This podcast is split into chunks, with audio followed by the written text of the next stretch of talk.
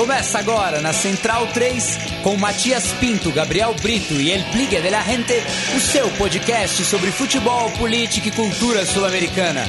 Conexão Sudaca.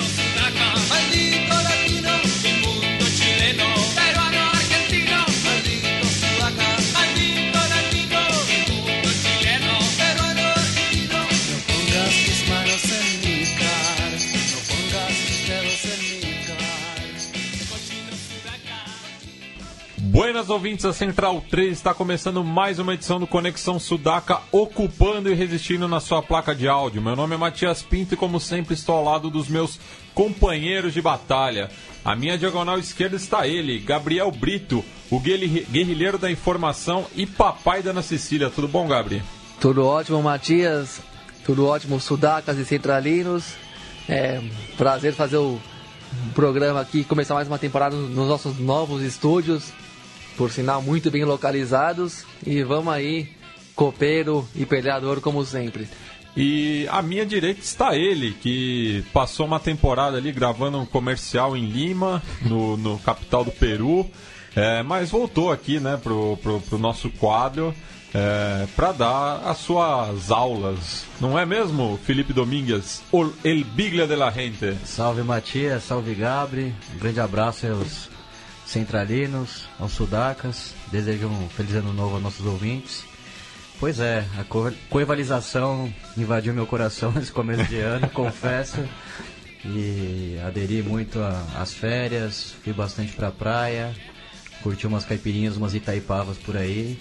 Mas enfim, preparado para uma nova temporada de, de Conexão Sudaca e já começou quente, com uma overdose de jogos. Confesso que não pude acompanhar com tanto afinco, ainda mais essa última semana de, de carnaval, onde por sorte me surgiu a oportunidade de conhecer Floripa e não me arrependi, passei dias maravilhosos lá em Santa Catarina, mas estamos aí, novamente revigorados para uma nova temporada.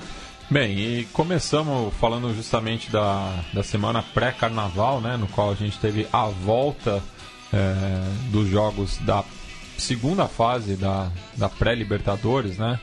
E alguns destaques, né? Primeiro que o, o Guarani calou nossa boca, né? Se na semana anterior, retrasado no caso, a gente é, tinha decretado que não existe mais cara bobo no futebol, é, o aborígene provou que existe sim cara bobo e deu uma goleada inapelável é, no clube venezuelano por 6 a 0, inclusive batendo o próprio recorde é, a, o clube paraguaio.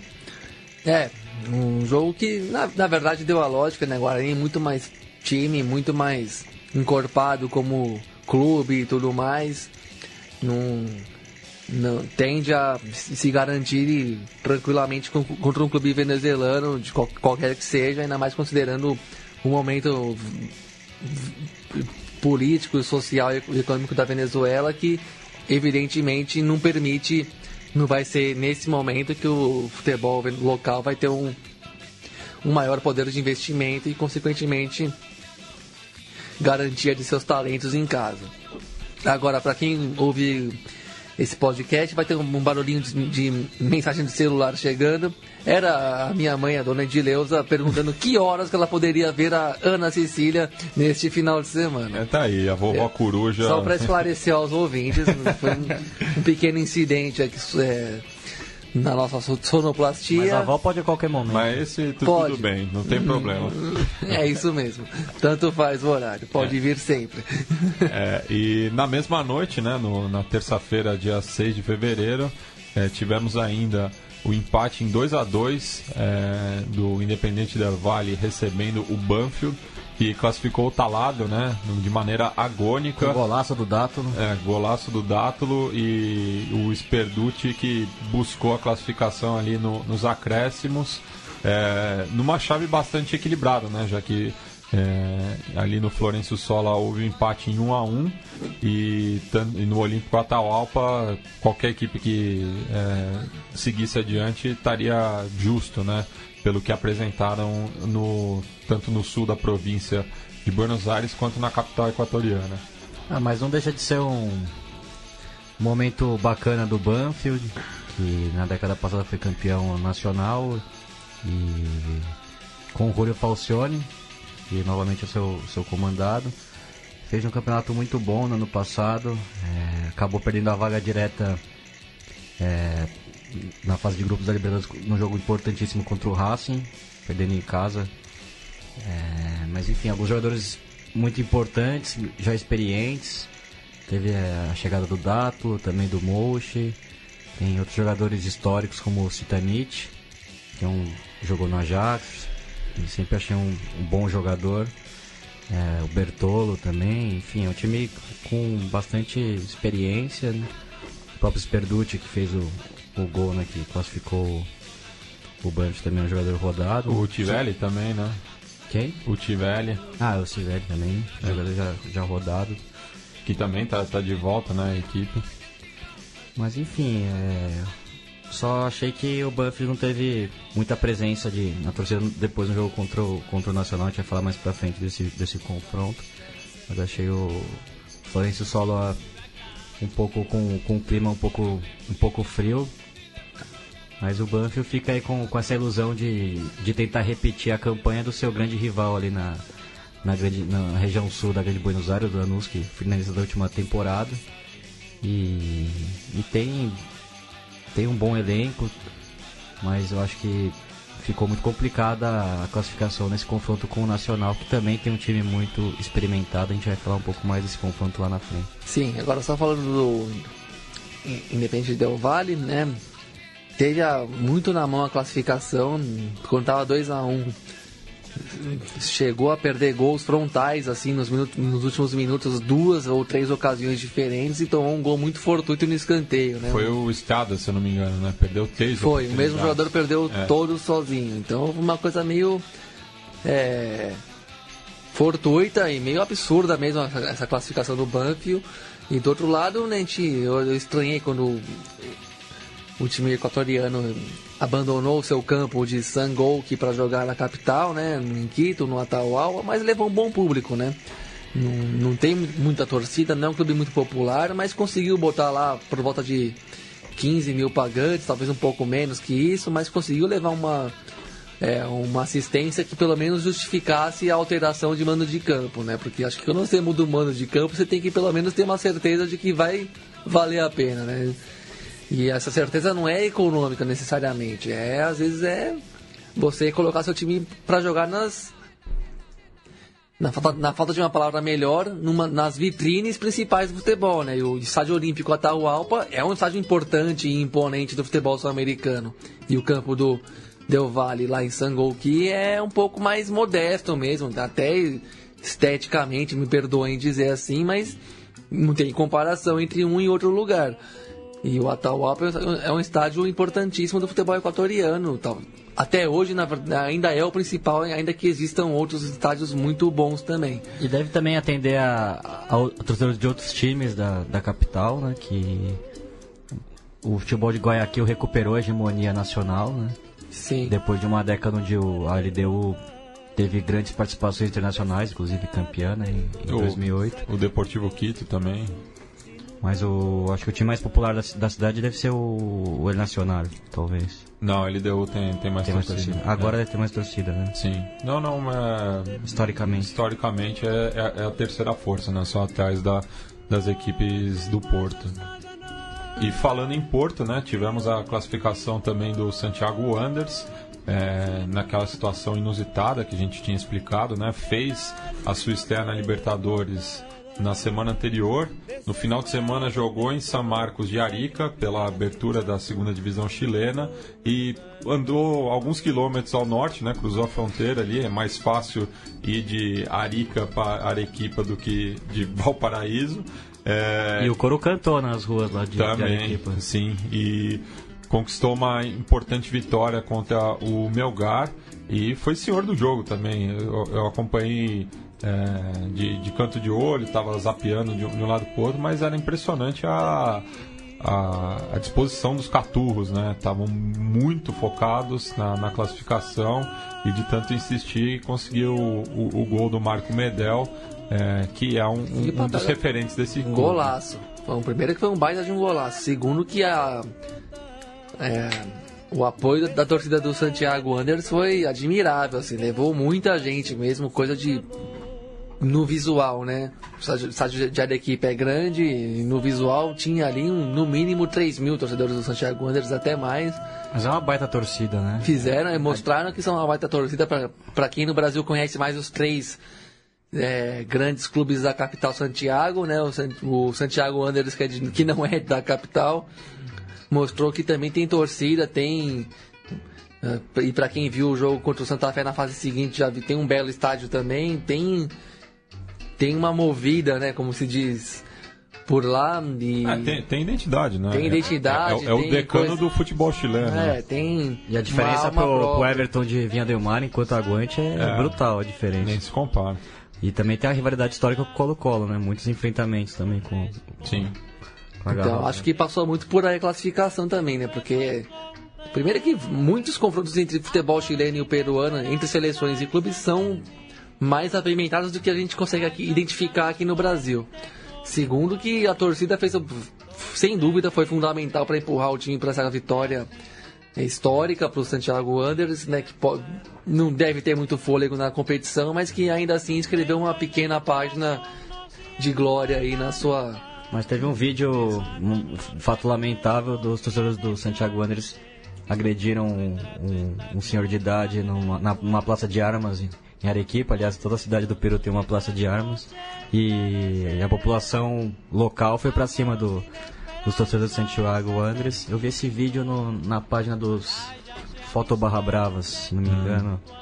Uma página do Facebook que, que posta bastante fatos é, relacionados à, à briga de torcidas aqui na América do Sul. Não só brigas, né, mas como o folclore das torcidas aqui da América do Sul. Fica a dica também para os nossos ouvintes. Mas enfim, um pouco dessa rivalidade que nu- nunca vai ter fim ainda entre os dois países do Pacífico, né? Mas Com, com, com- com- algumas exceções, como a gente vai falar mais é, adiante. como a, a amizade histórica entre Aliança e Colo-Colo, né? que- mas Que, Colo- que, que inclusive participaram da Aliança Lima esse ano foi convidada é, para ser a equipe visitante na Noite Alba. Sim, Aliança que cumpleaños, essa- cumpriu essa semana, a gente vai falar um pouco mais adelante. Isso. Mas enfim, o começo dessa, dessa Libertadores também mostra de novo a fragilidade do futebol peruano. Eu conversava isso com o nosso Ricardo Fernandes El Charri, é, a Laú já se despediu, é, o, O Melgar. Já se despediu e o Aliança com certeza será a quarta força do, do seu grupo, se É, é. passe o Júnior de Barranquilha ou o Guarani. Lembrando que Palmeiras e Boca Juniors completam esse grupo, então a Aliança já tem o atual campeão nacional, já tem uma parada duríssima. Lembrando que o Aliança nas últimas participações não conseguiu avançar. É, e o, e o Real Garcilaso também tem um grupo bastante complicado, né? Com Estudiantes Santos e o vencedor do confronto entre Banfield e Nacional. Então o futebol peruano, apesar da classificação heróica para Pro Mundial. o Mundial, é, em âmbito clubístico, a situação continua é, triste, deprimente e, e não, não vejo grandes perspectivas para o futebol peruano no, no final dessa década de, de fazer um grande papel em seja na Libertadores ou na Copa Sul-Americana. Isso. Passando agora para quarta-feira, dia 7, tivemos os dois brasileiros em campo, a Chape tentando é, reverter né, a desvantagem é, que trazia da, do Índio Condá, enquanto que o Vasco, muito confortável, é, recebeu o, a Universidade de Concepción praticamente classificado e apenas jogou para o gasto, né, ainda fazendo dois gols fechando o placar global em 6 a 0. É, o que surpreendeu mais? A classificação fácil do Vasco ou a eliminação precoce da Chapecoense? Ah, acho que surpreendeu mais o Vasco, né? É, pelo pela situação do clube, né? Caótica. Eu imaginava que o Vasco se complicaria, mas conseguiu. Acho que o Zé Ricardo conseguiu unir um, um elenco sem tantas opções, repleto de moleques. E é verdade que também a Laúde Concepção ajudou muito, né? Os gols bizarros. A defesa muito frágil, o que também é um. Infelizmente é uma característica do futebol chileno, né? Defesas frágeis. E, e também mostra que aquela. A passagem do Bielsa depois do São Paulo ali no, no âmbito. É, na, na, seleção na Roja não, não repercutiu tanto assim no, no crescimento técnico do, do futebol local. É só ver os últimos resultados clubísticos do, do futebol chileno. Enfim, o já Chapecoense pegou uma pedreira, né? O Nacional com muita camisa, muitos jogadores experientes e, e mostra seu valor novamente, né? Vale lembrar que o Nacional há, há, três, há duas temporadas eliminou venceu, eliminou o Corinthians e, e também bateu o Palmeiras na fase de grupos. É um time... E só perdeu no, pro Boca nos pênaltis. É. Sendo que teve muita chance de eliminar o Boca naquela série. Né? Mas enfim, o Nacional é um time de para se respeitar. É verdade que não fez uma, uma grande temporada, também vive um momento de reestruturação, mas tem jogadores experientes, uma camisa, uma torcida enorme e uma camisa de muito peso. Sendo que a Chapecoense também é, fez uma temporada heróica, mas também não tem um, um elenco tão vasto assim para para almejar não grandes só. coisas. É, é, e a gente está falando também, né, do, do, terceiro colocado do campeonato da temporada uruguaia, né, já que a conta é De outra. longe, o time que mais ganhou o Campeonato do Uruguai nos últimos anos. Sim, contra o nono colocado do, do, do, futebol brasileiro, né? Também vamos, vamos respeitar um pouco a, a hierarquia, né? Muita gente é, tratava a Chapecoense como favorita nesse confronto, sendo que do lado tricolor tinham quatro jogadores que disputaram a Copa do Mundo, sabe? É. é... E o Valdez que foi campeão da Libertadores com o River. É. O Sebastião Romero, que foi um destaque no, em 2016, fez gols no Corinthians aqui em Itaquera, fez gols importantes na Libertadores, fez gols na Chapecoense nesse confronto. Deu a lógica, na verdade. Jogadores históricos, como o Arismendi, que está há muitos anos, agora está jogando como zagueiro, mas foi volante muitos anos no Nacional. Enfim. O Papelito também. E a Chapecoense, como a gente já disse aqui no, no primeiro programa do ano, é, tem que se repensar um pouco, né? Não, se, não vou dizer reinventar, não quero dizer uma coisa tão profunda, mas em vários aspectos, né? a parte a comoção de toda a tragédia que vai ser uma uma coisa eterna mesmo no clube nem até pra gente que quando falar do, de futebol de um modo geral é, já, já é um marco né é... Já foi heróica na temporada passada por todas as perdas, fez uma campanha e, e, e, ela repete a dinâmica de vários clubes de futebol, que toda hora troca de técnico, troca, do, troca o elenco inteiro, não tem uma cara muito tão própria assim, é, é, rigorosamente falando, você não tem. Tem poucos jogadores da base no time principal. Tem, em, em, vários aspectos ela, ela repete a história e a dinâmica de, de qualquer outro clube que está ali na Série A do Brasileiro, na Série B. Então ela.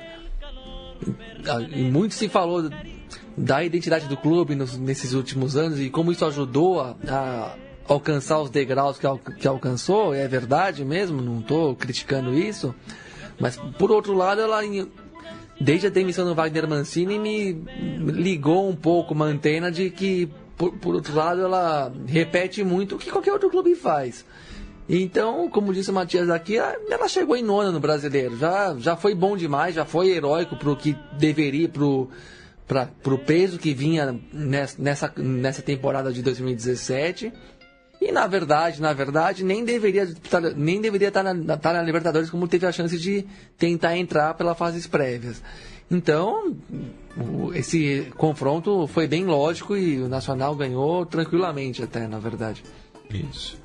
E fechando né, a, a semana é, passada, tivemos a, ali na quinta-feira é, a classificação é, do Santa Fé, é, que empatou em zero gols contra o Deportivo Táchira no El Campín, mas já vinha com a vantagem da vitória por 3 a 2 em São Cristóbal. É, o, a, a, rivalidade boliviana ali entre é, Cochabamba e Santa Cruz de la Sierra, no qual o Jorge Wilstermann despachou o Oriente Petroleiro e talvez o melhor jogo é, até então da, da, temporada, a vitória por 3 a 1 do Júnior Barranquilla, que teve a vaga ameaçada pelo Olímpia, é, num, num confronto que deu a impressão né, de que quem, quem ficasse para trás ia fazer falta na frente, né? Sim, é como também dissemos isso no primeiro programa do ano, né? Dois times que cabiam bem na, na fase de grupos diretamente. Não couberam porque, bom, primeiro que não se classificaram como deveriam no, nos campeonatos nacionais que disputam. E de todo modo, o jogo entre eles foi, foram dois jogos muito bons. O jogo de Barranquilha foi melhor ainda que o primeiro. É, qualquer um poderia ter se classificado, mas o, Júnior conseguiu mesmo fazer valer o, seu ímpeto, seu volume de jogo, mereceu mesmo a classificação, fez gols bem elaborados, né? tem bons jogadores como é, o Tiará, né, que é o grande destaque do time, a meu ver, um jogador que merece ser olhado aí, tem, que carrega mais o time, tem um ímpeto um pouco maior, mas ainda tem bons coadjuvantes, né? O Theo Gutierrez é um bom exemplo disso, fez, fez um gol, fez o gol, do gol da classificação e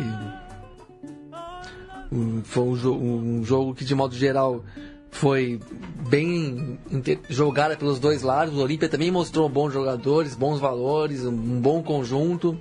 Deu a impressão até que ia se classificar, chegou a empatar o jogo no, finzinho, no finzinho do primeiro tempo, quando tinha feito um bom primeiro tempo, inclusive começou pressionando muito, buscando o gol mesmo, já queria resolver o jogo no começo, não conseguiu. O, Júnior foi se encontrando, achou, fez 1 a 0 tomou um empate num lance até meio for, fortuito no, no, segundo finalzinho do, do, primeiro tempo, quando o Olímpia já tinha caído um pouco. E no segundo jogo, no segundo tempo conseguiu ser muito intenso, conseguiu pressionar muito e dominar bem o jogo. Pra depois, no Olímpia já muito cansado, buscar o jogo mais pelo, pela bola aérea, pelo, pelo, pelo ímpeto, pela raça, como costuma ser né, no, no, no decano do Paraguai e também no futebol paraguai de modo geral, mas não deu. O Júnior sobrou um pouquinho com a bola no pé, né? Lembrou um pouco o confronto contra o Portenho na Sul-Americana, contra o Júnior também, eliminou o time paraguaio, dando a impressão de que o, o, o Cerro Portenho se, se classificaria, mas no jogo de volta em Barranquilha, o Júnior conseguindo enquadrar e sobrar, né? E foi isso que aconteceu no jogo nessa partida em si, que, a meu ver, é a melhor até agora de todas que tiveram na Libertadores e no futebol sul-americano nesse breve 2018. É, e o, o Júnior que é, trouxe o, o, Jonathan Alves também, né? talvez a, a, uma das grandes contratações aí é, do futebol do continente. Já tem um, um, um ataque é, de relevo, né? Tanto o, o Theo Gutierrez quanto o Chará e o artilheiro da Libertadores do ano passado tem tudo aí também para é, entrar bem na equipe, né? jogar com o compatriota o Sebastião Vieira, também capitão e líder aí do, do Tiburon. É, o, o, único aspecto negativo, né, e a gente estava comentando isso em off aqui, é que parece que a, a frustração do ano passado foi tão grande né, para a tor torcida de Barranquilla que o estádio metropolitano a, a, ainda não não encheu. Não empolgou, né? Mas é, ainda e... no jogo da fase seguinte, nesse né? jogo contra o Olímpia ainda estava mais estava mais legal, estava mais cheio. Lembrando também que é, é, o principal carnaval da Colômbia Exato. e estava ali próximo do do grito do carnaval, né? Antevéspera é, da festa da Sim, carne. Nesse sentido, lembra bem o Brasil, que alguns jogos aqui são mais esvaziados no pré-carnaval e sim, Barranquilla é muito presente, é muito real na vida é, local ali, né? O carnaval é muito grande, muito importante. E também, né? É, muita fase prévia na Libertadores, né? Não precisava ter tanta fase prévia, então você tem que jogar, passar por tantos times para poder chegar nos grupos. É um pouco exagerado demais e nem sempre a torcida vai vai comparecer com a máxima empolgação, porque também quem acompanha minimamente o calendário colombiano sabe que tem muito jogo de janeiro a dezembro, né? Então tem vezes que dá uma baixada mesmo no, no nível do público e na. E, e, com pouca lógica também, né? É. Tem, tem a, a, a, tabela é mal distribuída também. De vez em quando o time joga duas vezes é, no meio de semana, folga no final de semana, joga para uma competição continental, no dia seguinte tem jogo Sim, local. É uma coisa que lembra o Brasil daqueles tempos mais absurdos mesmo de calendário. A Colômbia até hoje funciona mais ou menos assim. Então, às, às vezes os, os altos e baixos de público não tem muita lógica aparente. Isso. Passamos agora para terça-feira gorda, é, na qual o Santa Fé surpreendeu o, o Wanders em pleno estádio Elias Figueroa Brander, ali em Valparaíso, na Praia Antia, é, e com destaque para o Morello, né, que foi o, o homem do, do jogo. Assim como o, o, Plata, né, que além de dar assistência, sofreu o pênalti que foi convertido depois pelo centroavante colombiano.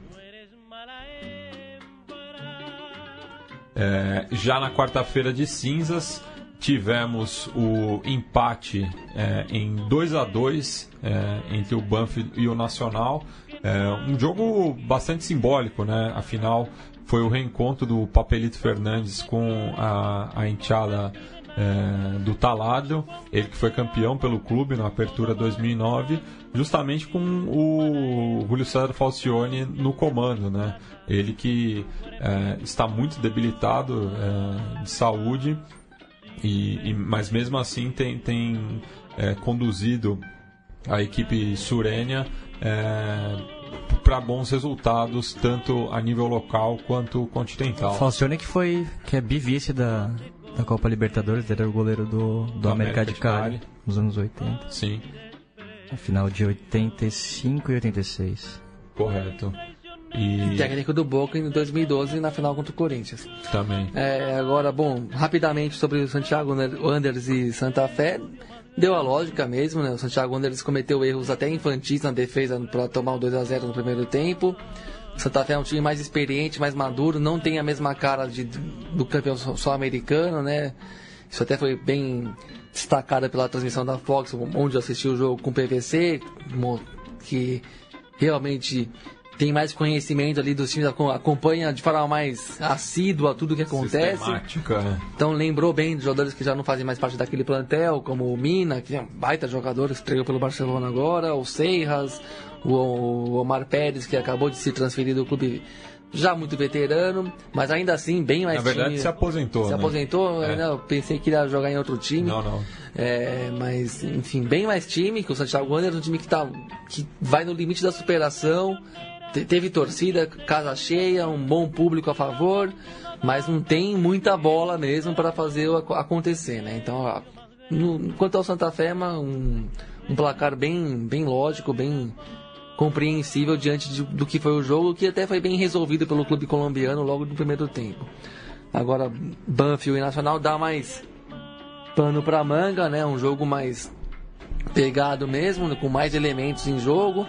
Lembrando que o Nacional não, não teve a sua torcida por conta dos episódios de é, zombaria da torcida de dois torcedores especificamente contra o, a Chapecoense em relação ao acidente.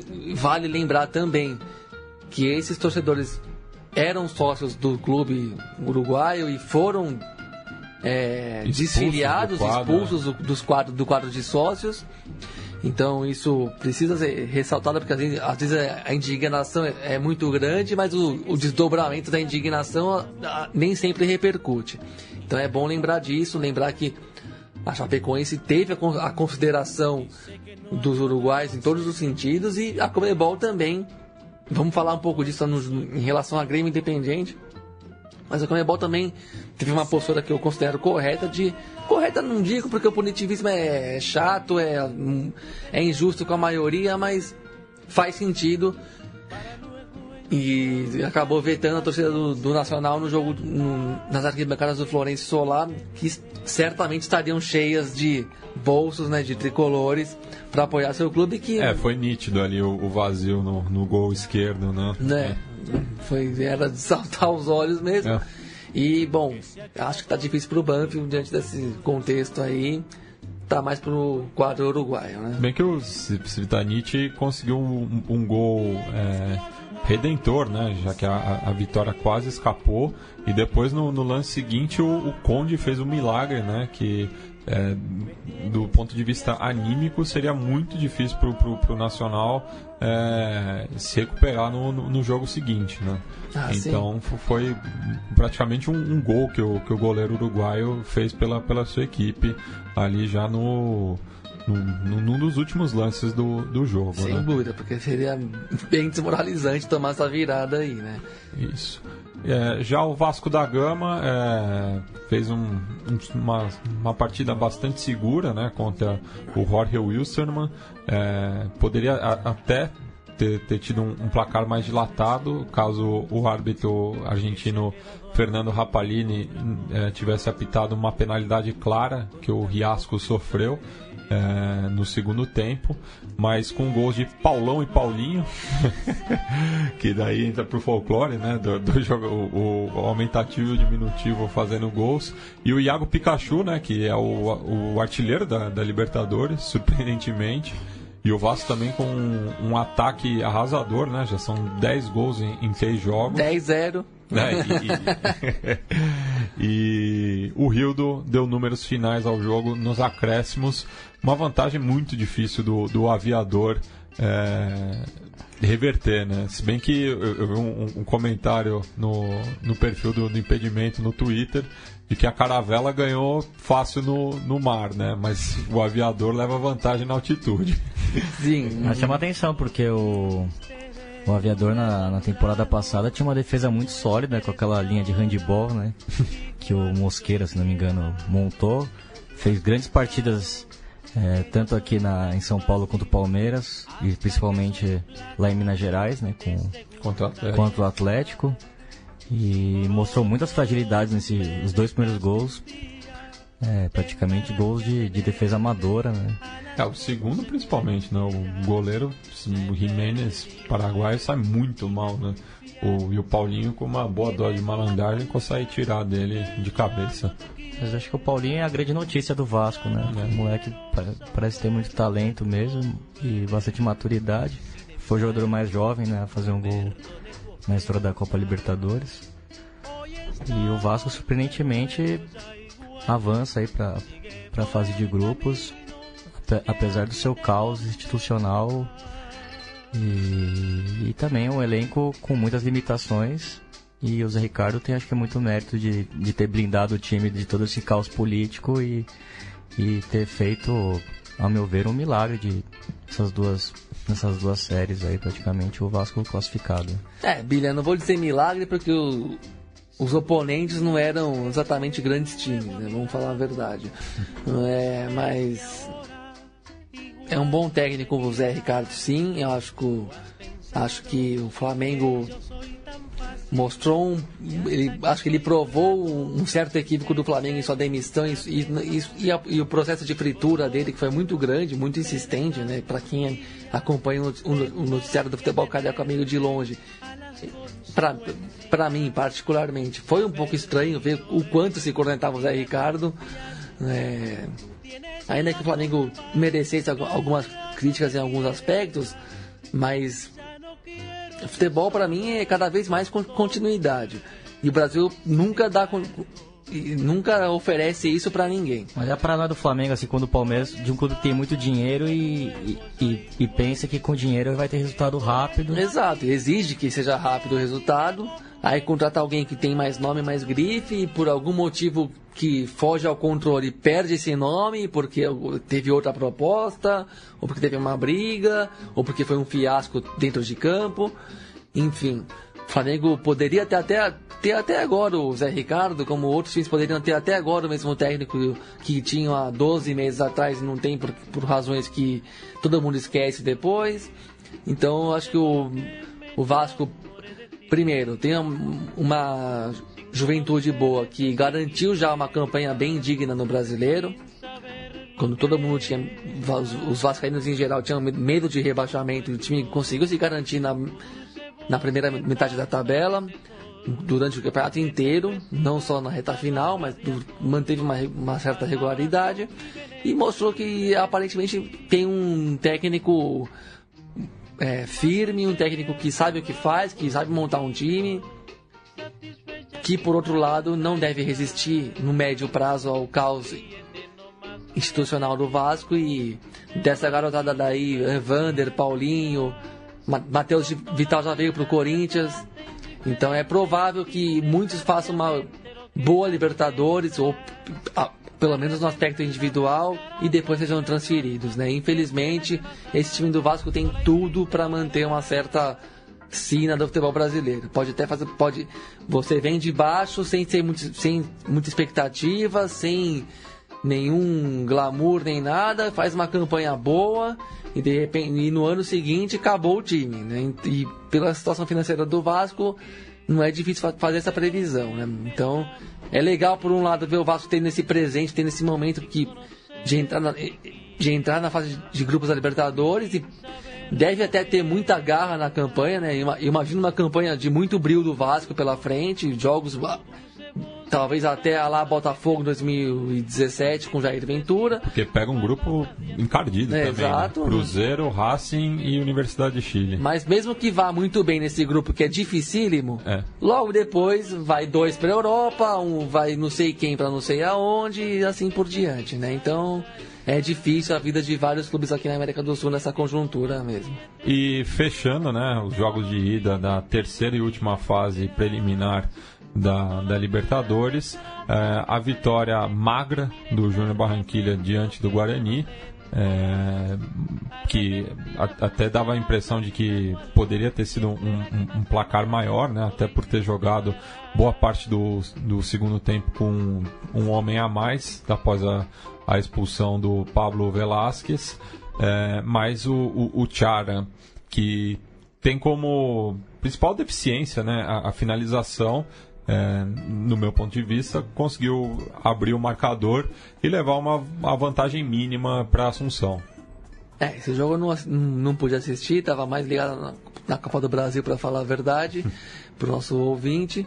Mas um, um confronto forte, um, um confronto de times com a casca mais grossa mesmo. E do aspecto do time do Júnior, um, um bom placar na, dentro do possível, né? Vazar o Guarani, ganhar do Guarani com facilidade não, não é alguma coisa muito dentro do roteiro mesmo e é um time que se defende bem e você vai para, pro jogo de volta no Paraguai sem, sem o gol, tendo o gol de visitante todo, todo a seu favor. O primeiro gol que fizer, assim como o Vasco no jogo de volta em, em, em Cochabamba, tem que jogar por um gol. O Vasco, claro que muito mais, mas o Júnior também meio que nessa mesma nesse mesmo cenário, né? Tem tudo para se classificar porque é um jogo bem parelho. Acho o Guarani um pouco menos time que o Olímpia, que foi o anterior oponente do Júnior. Então acho que o Júnior fica bem posicionado para ir para entrar nos grupos definitivamente. Mas tem que jogar para fazer gol de visitante. É, então só repassando aqui, né? Na semana que vem teremos é, a partir de terça-feira, às nove e meia, é, já com o fim do horário de verão, né? O Santa... Infelizmente! o Santa Fé recebendo o Santiago Wanderers no El Campín. É, já na quarta-feira, o Banfield visita o Nacional no Parque Central, enquanto que o Jorge Wilstermann recebe o Vasco. É, esse já sabe se, se o jogo volta a Cochabamba, já tem alguma confirmação. É, por enquanto não, não, não, vou procurar informação sobre onde será esse jogo. E fechando na quinta-feira, é, às nove e meia da noite, o Guarani recebe o Júnior Barranquilla é, no Defensores del Chaco. Passemos agora para a Copa Sul-Americana, que teve os primeiros jogos essa semana, né? Ao todo, seis é, confrontos. É, a partir de terça-feira, né, tivemos a vitória do Esportivo Luquenho diante do Deportivo Cuenca ali na Grande Assunção. O Rampla Juniors, que é, voltou a uma competição continental depois de 40 anos, né, é, tinha jogado na época a Copa dos Vencedores de Copa, é, ali no começo dos anos 70, competição que foi extinta. É, e é, até semana passada não sabia onde seria o jogo, né? Contra a, a UTC Carramarca, que acabou vencendo por 2 a 0 é, diante do, dos Picapiedras. É, o jogo acabou sendo em Caial, ali na, na região portuária é, de Lima. É, e boa vitória dos peruanos. É, já o Colón visitou Zamora na Venezuela e não teve dificuldade para vencer o, o, a equipe local por 2 a 0 o Sabaleiro, é, que tem uma equipe bastante experimentada, né? O Bernardi, o Vera, o Guanca, é, enfim, jogadores é, rodados aí e tá com a, com a vaga praticamente garantida, né? É só um desastre ali no cemitério de elefantes tira a vaga do Sabaleiro. Não, não tira, nada é. tira a vaga do Sabaleiro, é. assim quando Acho muito difícil também o Luquenho perder a vaga na, na volta em, em Macará, né? em, aliás, em Cuenca contra o Deportivo Cuenca.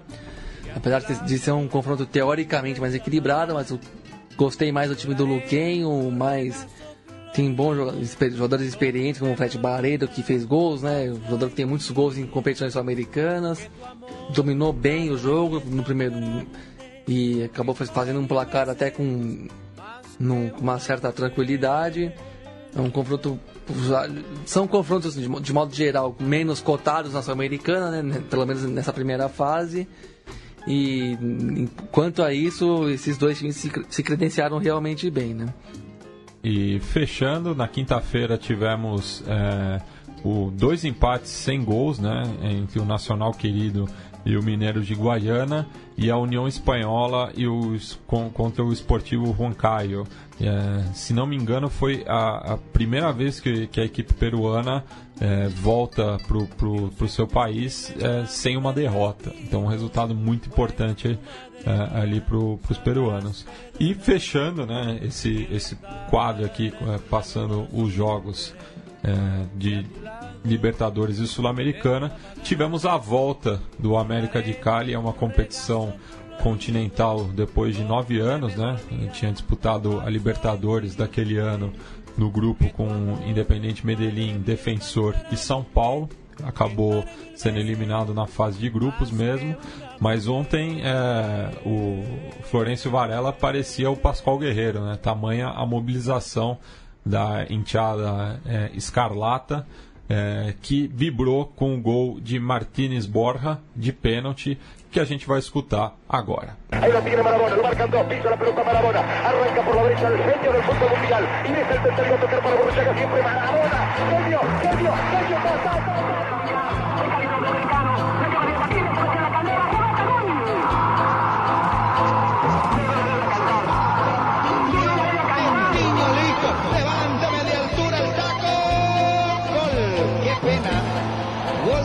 Corinthians, Ronaldo. Qué lástima. Qué lindo que es el fútbol, pibe. Qué lindo que es el fútbol, pibe.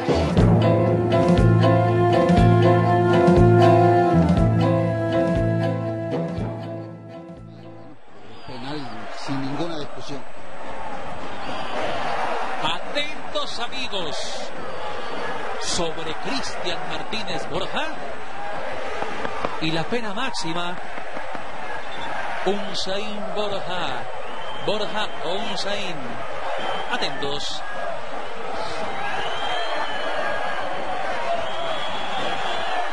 Minuto 43. Ejecuta Martínez Borja la bola al fondo de la portería. Gol.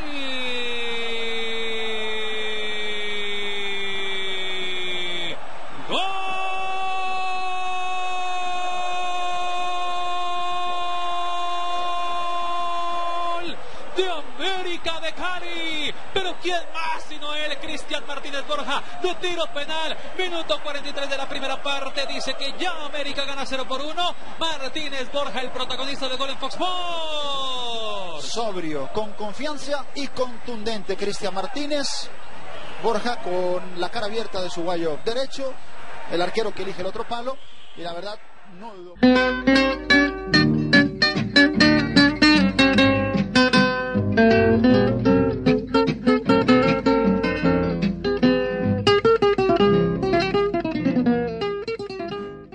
Ainda no sul da província de Buenos Aires. A gente vai falar agora sobre a partida de ida da final da Recopa, né, no qual é, Independente e Grêmio reeditaram a, a disputa de 96. Naquele, naquela ocasião foi um jogo único no Japão, que a gente vai também relembrar no nosso quadro da memória, o recuerdo de Ipacaraí.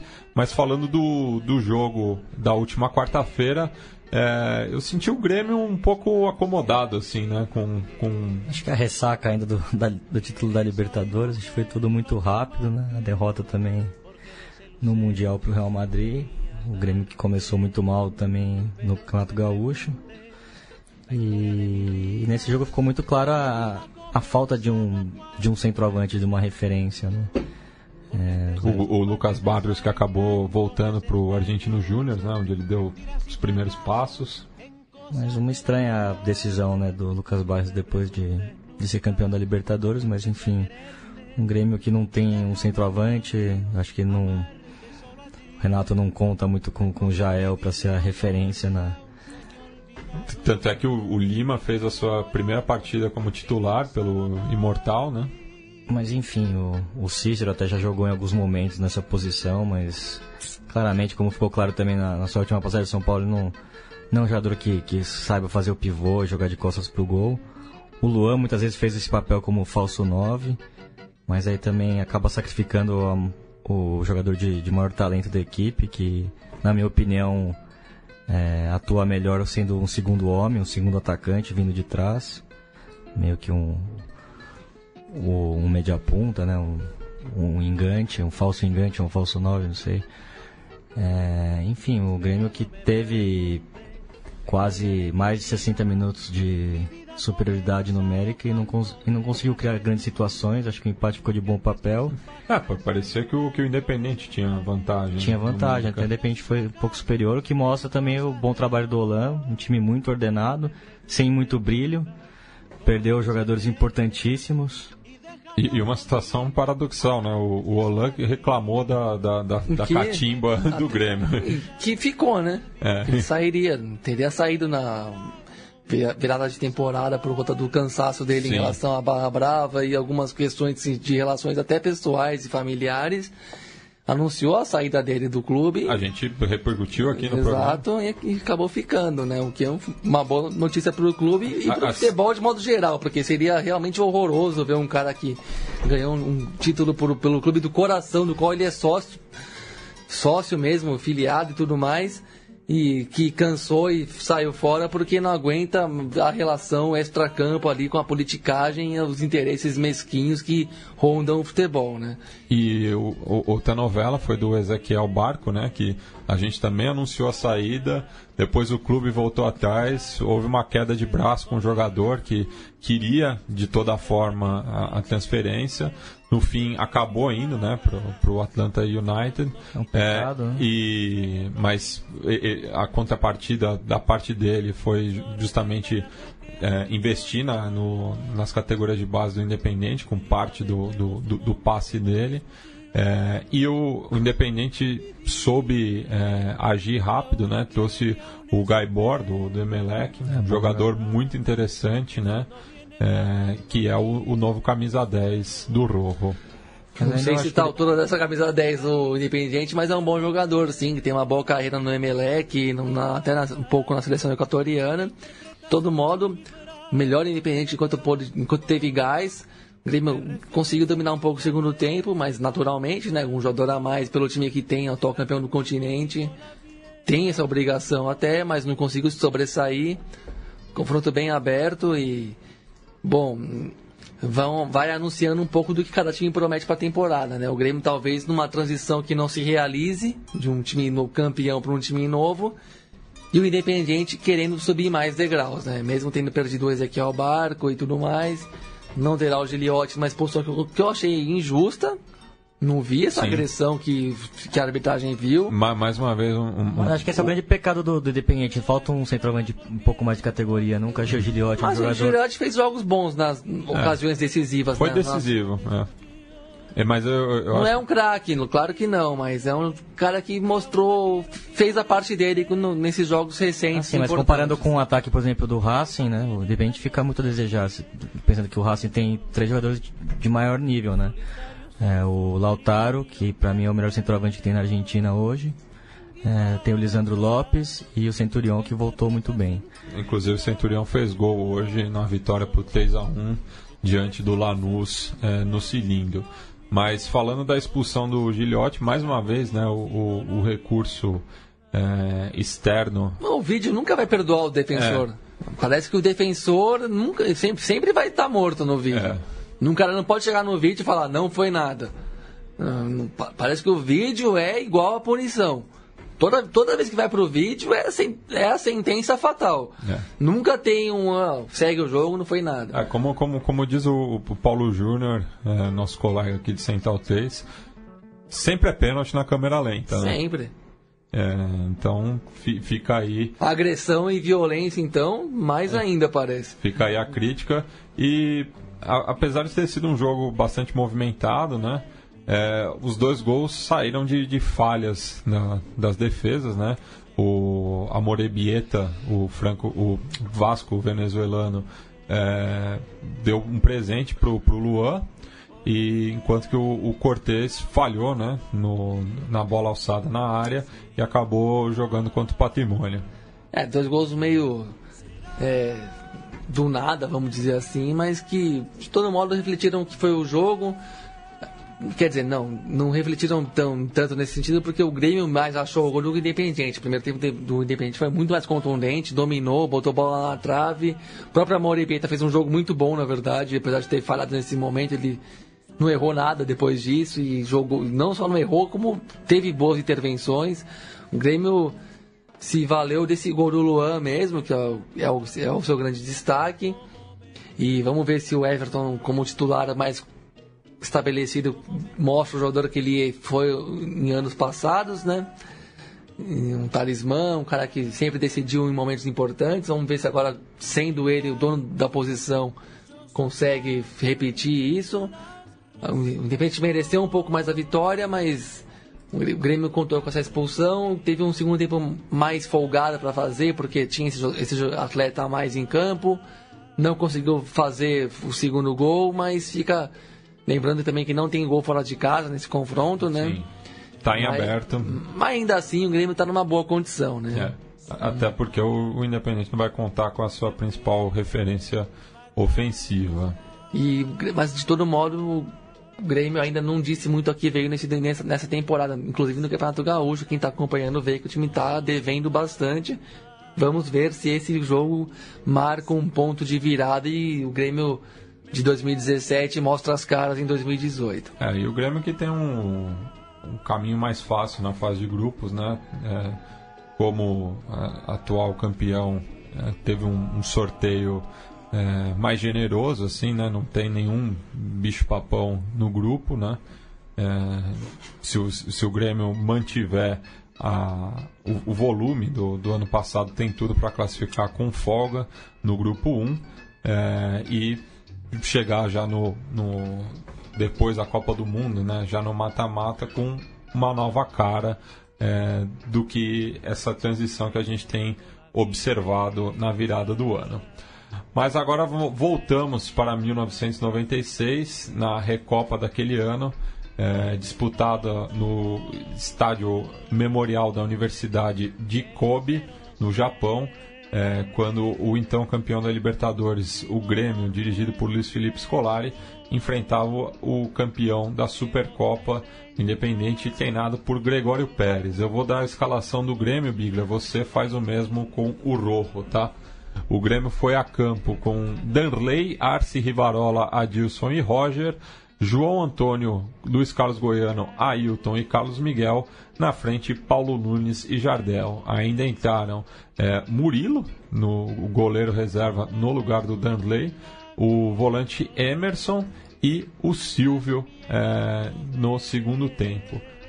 Bom time do Independiente, hein? Com o Mondragão colombiano no gol, Nestor Clausen na lateral direita, Rotins, Serrizuela e Ramírez, Canha e Acunha na volância, o Pájaro Domizi, o Burutiaga, campeão de 86. Burutiaga que fez é, o, o, gol, acabou fazendo o gol de pênalti. 84, né? É, nessa decisão e também em 84, né? 1x0 o Independente campeão é. da Libertadores em cima do Grêmio, o gol do, do Burutiaga e o Mazoni, o cabelo do Mazoni, Molina. Entraram o Calderon, é o José Luiz Calderon, é, ex-estudiante, que depois seria... Revelado pelo Cambaceres, assim como o Lucas Prata. Grande jogador, o Calderon, que se envolveu numa grande polêmica com o Bielsa, depois quando ele foi jogar na seleção na Copa América de 99. Entraram ainda o Bustos e o Álvares, e o treinador era o uruguaio Gregório Pérez, que, que está aí treinando o, o Santa Fé. Né? Isso. Vamos aos gols então.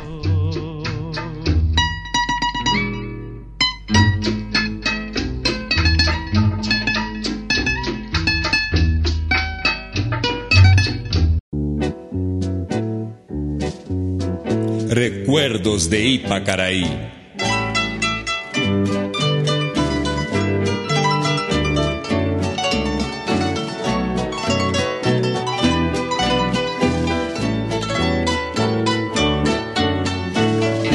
Una noche tibia nos conocimos junto al agua azul de Ipacaraí cantabas triste por el camino, viejas melodías em Guarani.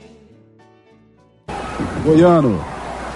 Tá chegando o Grêmio mais uma vez. Tá pintando o cruzamento para a área. Está subindo o Jardel de cabeça. Feito!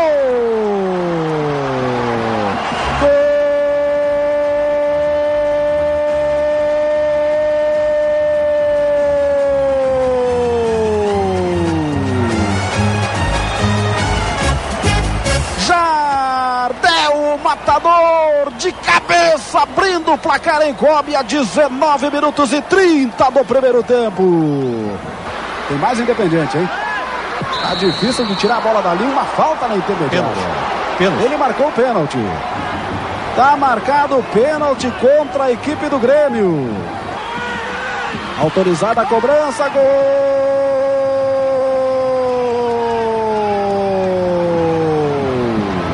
Do Independiente Burruchaga na cobrança de pênalti. 25 minutos e 30 empatado o jogo em Kobe no Japão. Um para o Grêmio, um também para o Independiente da Argentina.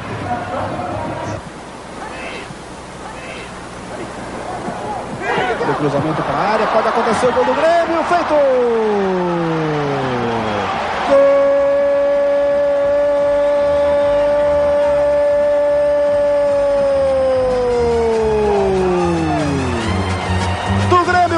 Carlos Miguel. 50 minutos e 30 do primeiro tempo. No cruzamento para a área, o goleiro soltou. Carlos Miguel conferiu com a perna direita, mandou a bola para a rede. João Antônio, a metida mais uma vez procurando o Jardel. É o Carlos Miguel, fugiu da marcação, caiu pênalti. Penalidade máxima para a equipe do Grêmio. Autorizado Adilson, feito!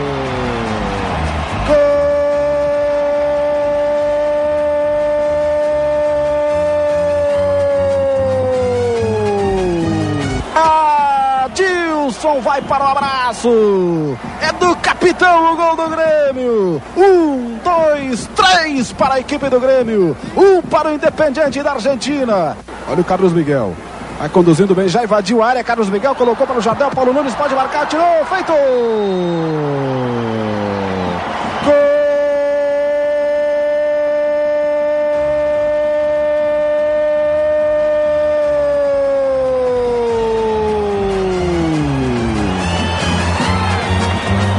Abraço, Paulo Nunes. É dele o quarto gol da equipe do Grêmio no Japão. No cruzamento do Carlos Miguel, Jardel deixou a bola passar. Paulo Nunes colocou. A bola passou entre as pernas do goleiro e entrou.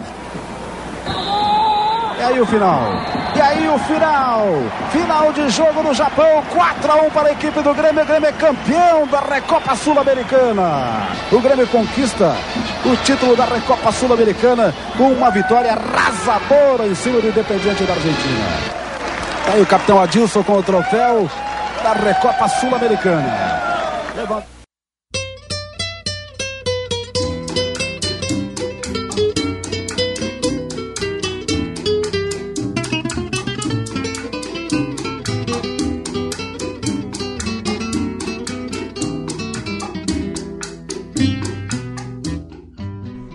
Tá aí a vitória por 4 a 1 do Grêmio, né? É, diante do Independente. Jardel abriu a conta, é, Carlos Miguel ampliou, que, perdão, o Burruchaga empatou no lance seguinte, o Carlos Miguel virou, o Adilson de pênalti aumentou a vantagem que teve o, o número fechado com o quarto e último gol do Paulo Nunes. É, e Biglia, você separou essa semana, né? Tivemos a, a efeméride né, do é, centésimo, décimo sétimo aniversário do Clube Aliança Lima, a equipe mais antiga em atividade do futebol peruano. Ah, pois é, um Aliança Lima, o clube mais popular do, do Peru, atual campeão, saiu de uma seca que já incomodava, né? Foi campeão no, do último torneio nacional. O time repleto de uruguaios, a começar pelo seu treinador, né? O, o prof. Bengoechea, que, que deu uma, um pouco mais de, de garra, né? Teve o Luiz Aguiar que acabou saindo numa, numa transferência polêmica, né? Ele tem muita identificação com o Penharol acabou indo pro, pro Nacional, mas tem algumas grandes figuras. É, o Catito Ramírez, que é torcedor corintiano, lembra muito bem. Tem o Holberg, que fez gol contra o São Paulo, né, na, ano, ano retrasado, pela Universidade César Valerro. É, tem o Uruguaio Legends, que fez o, o, gol do título nacional. E então o Aliança Lima que, que tem uma parada muito dura, como a gente bem lembrou na, na primeira fase da Copa Libertadores, está no grupo do Palmeiras e do Boca e possivelmente do Júnior Barranquilha ou do Guarani. Enfim, uma chave difícil, então o Aliança tem poucas perspectivas esse ano em âmbito continental, mas vai tentar é, manter a, o seu manter uma hegemonia nacional, de que perdeu muito espaço, principalmente para o Sporting Cristal e para o Melgar né, nessa década. O seu grande rival é o Universitário, que também vem mal das pernas né, né, ao longo dessa década, já caiu fora da Libertadores. Então fica aí um abraço também para o nosso Thierry, grande torcedor do, do quadro íntimo de La Victoria.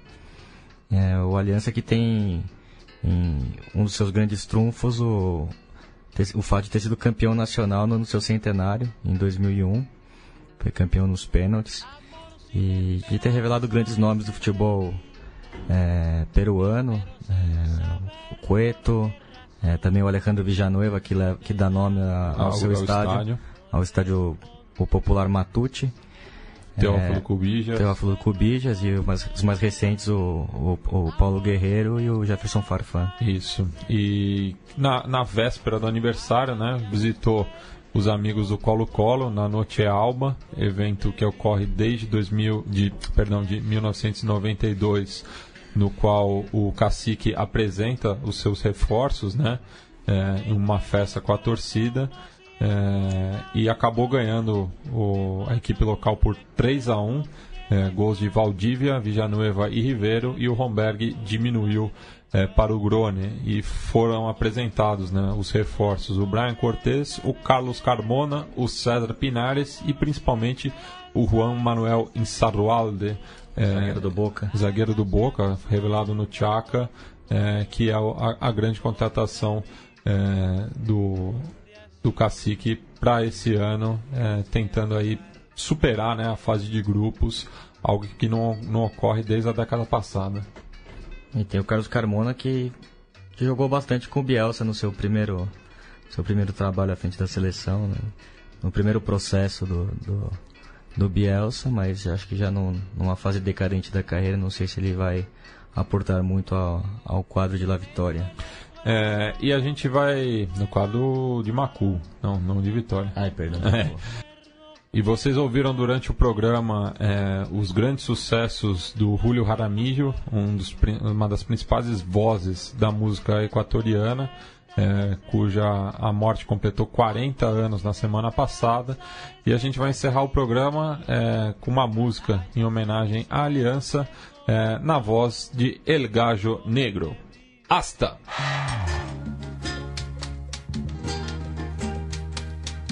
No hay gallo para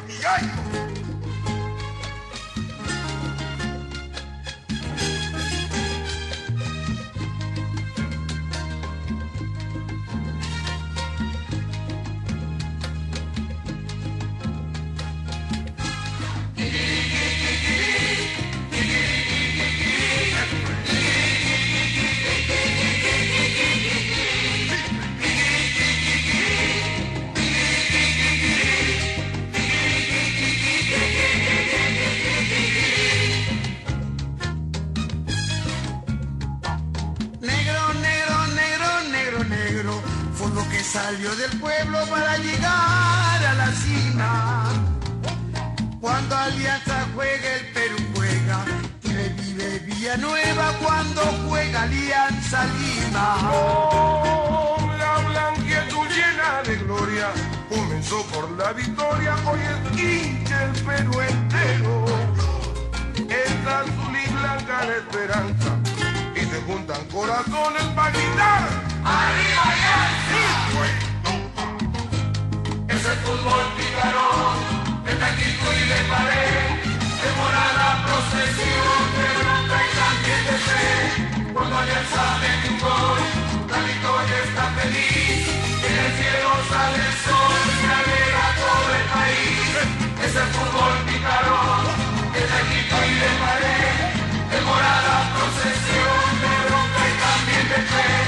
Cuando Alianza mete un gol, la victoria está feliz, en el cielo sale el sol, se alegra todo el país. Es el fútbol picarón de taquito y de pared, demorada procesión de bronca y también de fe. Cuando Alianza mete un gol, la victoria está feliz, en el cielo sale el sol, se alegra todo el país.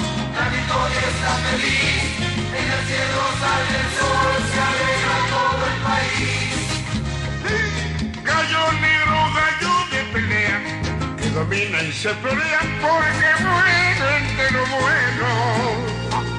Gallo negro de la Alianza Lima, que en la victoria domina y canta en corral ajeno.